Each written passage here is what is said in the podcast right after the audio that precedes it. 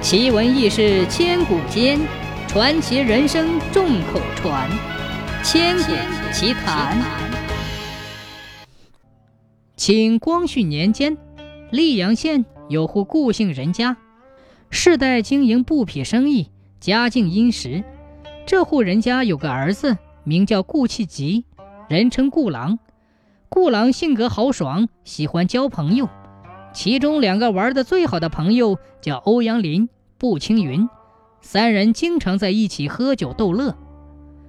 二十一岁那年，顾郎要结婚了，新娘是四十里外关家村的关腊梅。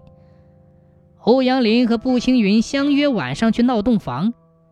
这天晚上来顾家闹洞房的人很多，欧阳林和步青云偷偷地躲在新房下面的阁楼里，准备听房。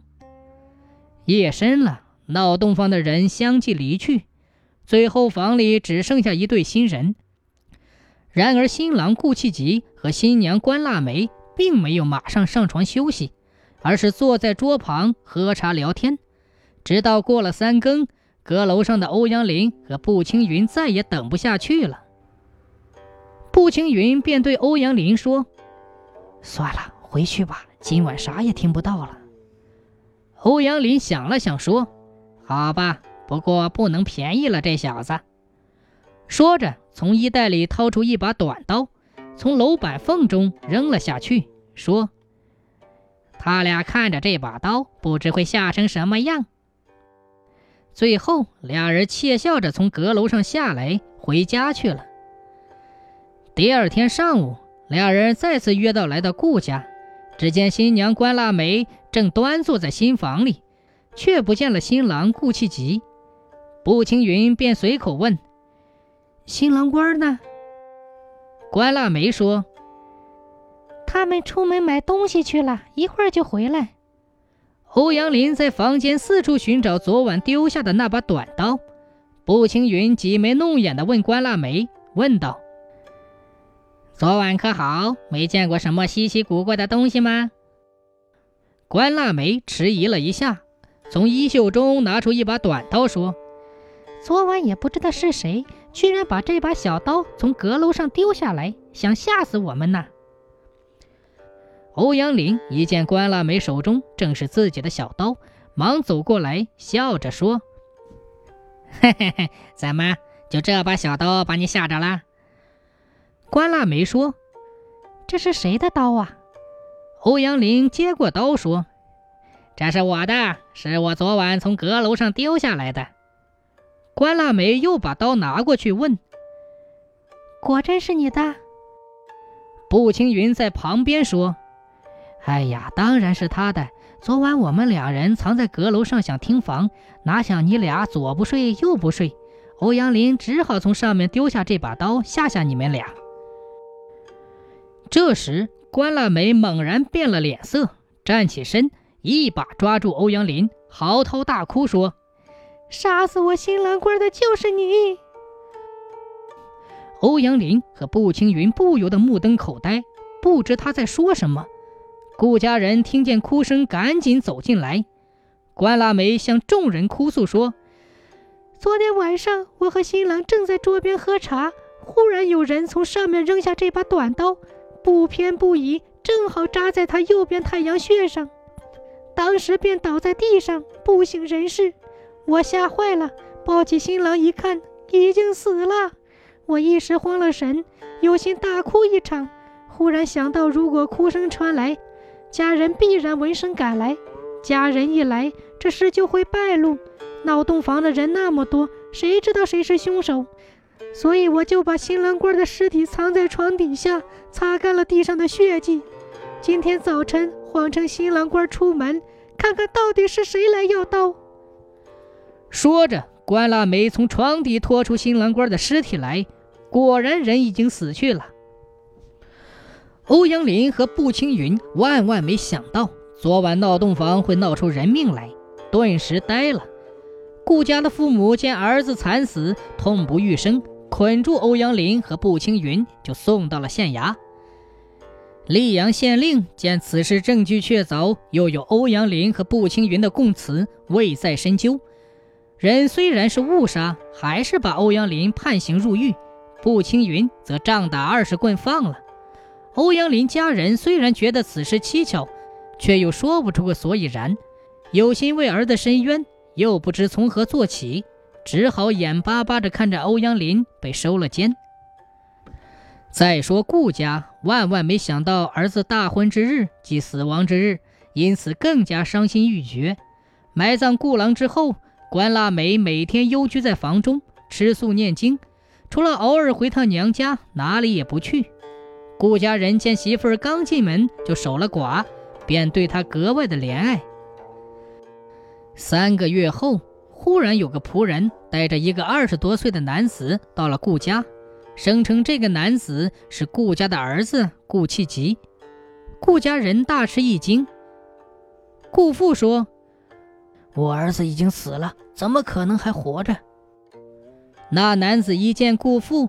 当即跪倒在跟前，痛哭说道：“爹，我真的是你的儿子顾郎啊！我活了，我借尸还魂了。”顾家的人更加惊诧，因为从长相上来看，那个男子根本就不是顾其吉。这时，与男子同来的仆人说：“他是我家的公子，前些日子患了急症去世了，谁知下葬的那天忽然醒了。”家人看他醒来都很高兴，但是他看了看四处，却说这不是他家。家人以为他在说胡话，结果他说他是溧阳顾家的儿子，叫顾弃吉，刚结婚就死了。家人怀疑他是再生人，所以要我带来验证一下。顾父半信半疑，问他几件自己家里的事，男子回答的清清楚楚，又叫过顾家人。让他一一辨认，居然丝毫不差。顾母一见儿子借尸还魂，上前抱着儿子就大哭起来。那男子哭了一会儿，说：“我新婚妻子呢？”顾母说：“在家中。”说着引男子去见关腊梅。一见关腊梅，顾母就指着那个男子说：“这是我儿子，你丈夫顾郎啊！”关腊梅大吃一惊。顾母就把事情的经过陈述了一遍，关腊梅听了断然说：“这可不行，我丈夫早就死了，怎么能把一个不认识的男人认作我丈夫呢？”顾母说：“他肯定是我的儿子，如果是外人，怎么会知道我们家那么多事情来？”关腊梅还是不肯相认，摇摇头说：“即使真的是有这样的事情，我也只能认他的灵魂，而不能认他这个人。”顾母爱子心切，强迫关腊梅把这个男子认作自己的丈夫。关腊梅说：“如果非要我相认，就让他说出结婚那天晚上和丈夫说过的悄悄话，也好做一个证明。”男子不待顾母发问，就主动的一五一十把结婚那晚两人说过的话讲了一遍。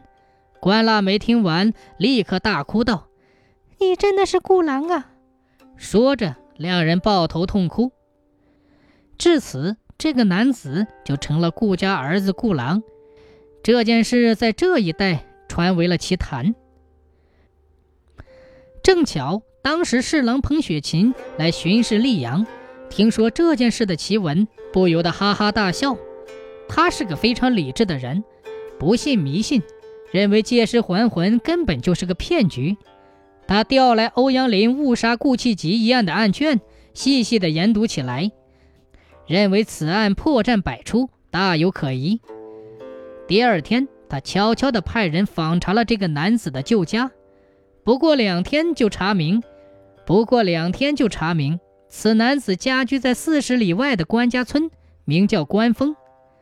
彭雪琴心中有了数，便派人把该男子请到府衙设宴款待。在席间，彭雪琴对那个男子说：“啊哈哈哈，你是再生人，是湖南的祥瑞，今天特意宴请你，我一定向皇上举荐你出外做官。”那男子听了受宠若惊，连连干杯，不觉喝得个酩酊大醉。彭雪琴在他醉眼朦胧之时，突然问道：“关风。”你家居何方？父亲叫什么？”男子含糊不清地答道：“我家在关关家村，老父关富贵。”彭雪琴一拍桌子，几个衙役立刻把男子捆绑起来，投入大狱。当天夜里，彭雪琴又派人抓来关腊梅。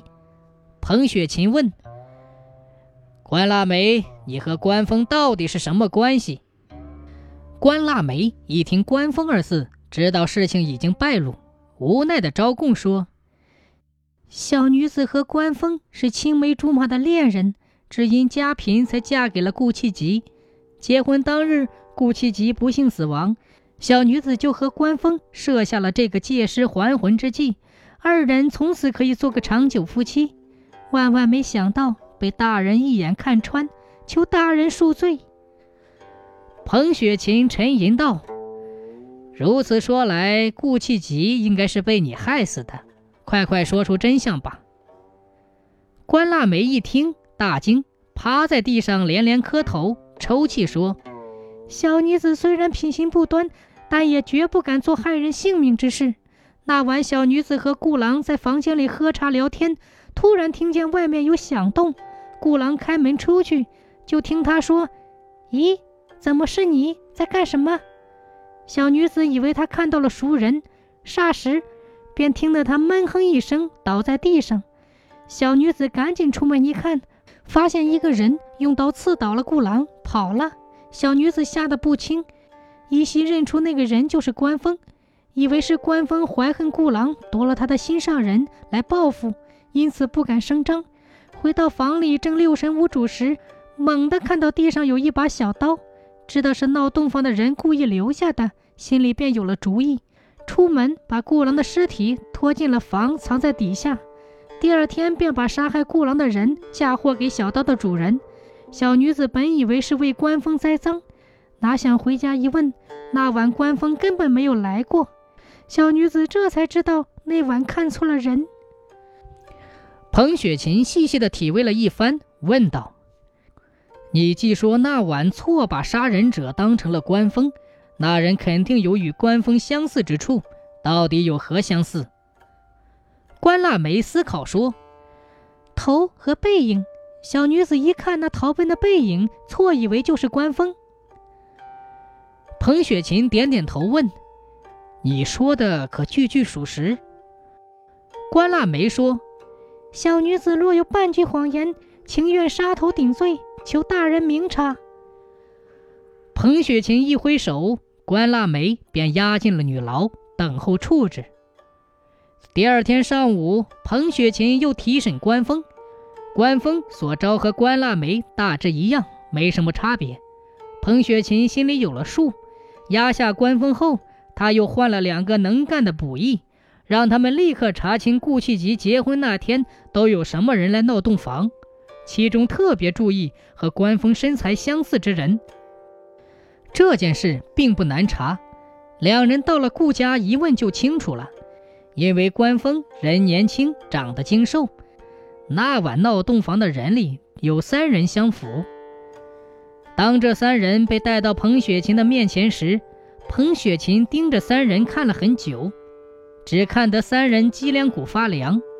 最后，彭雪琴拿出一支毛笔，叫三人轮流在纸上写下自己的名字。三人写完之后，彭雪琴指着其中一个人说：“步青云，真正杀死顾七吉的是你。”步青云一听，脸霎时白了。跪下连连磕头说：“大人冤枉啊！小人和顾七吉都是好朋友，平日里无怨无仇，怎么会杀死他呢？”彭雪琴说：“嘿嘿，很简单，正因为是朋友，所以顾七吉那晚见到你就问了一句：‘咦，怎么是你？你在干什么？’紧接着你就趁顾七吉完全没有防备，一刀刺中了他的太阳穴。”步青云大声辩解道：“大人，这是毫无根据的推论呐！”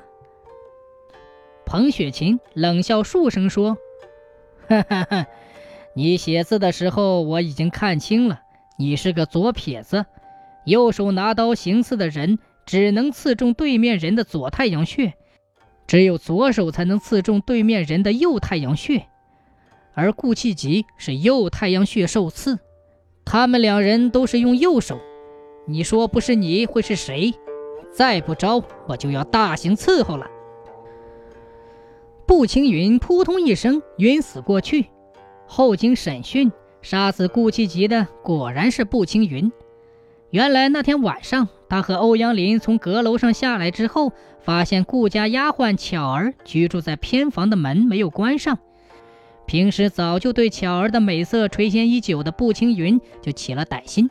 与欧阳林分手之后，他又悄悄地返回顾家，正准备摸到偏房时，不小心踢翻了一个放在窗下的钵盂，发出的响声使还没有睡觉的顾七吉出来查看。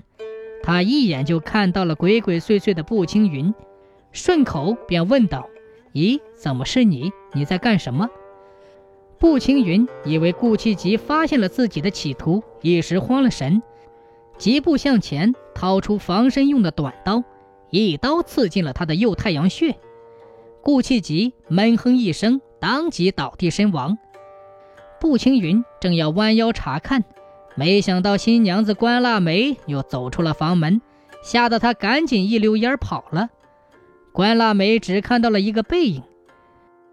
第二天，他约上欧阳林来到顾家打探消息，没想到欧阳林会被新娘当做了替死鬼，他悄悄地松了口气，本以为这件事就这么过去了，万没有想到被来此地巡查的侍郎彭雪琴慧眼查明。此案审结后，溧阳县令被革职查办，欧阳林被释放回家，步青云被判了斩立决，关腊梅在狱中自缢而死，不再追究责任。关峰图谋他人产业，因是关腊梅唆使，从轻判处三年监禁。至此，这件轰动的奇案终于真相大白。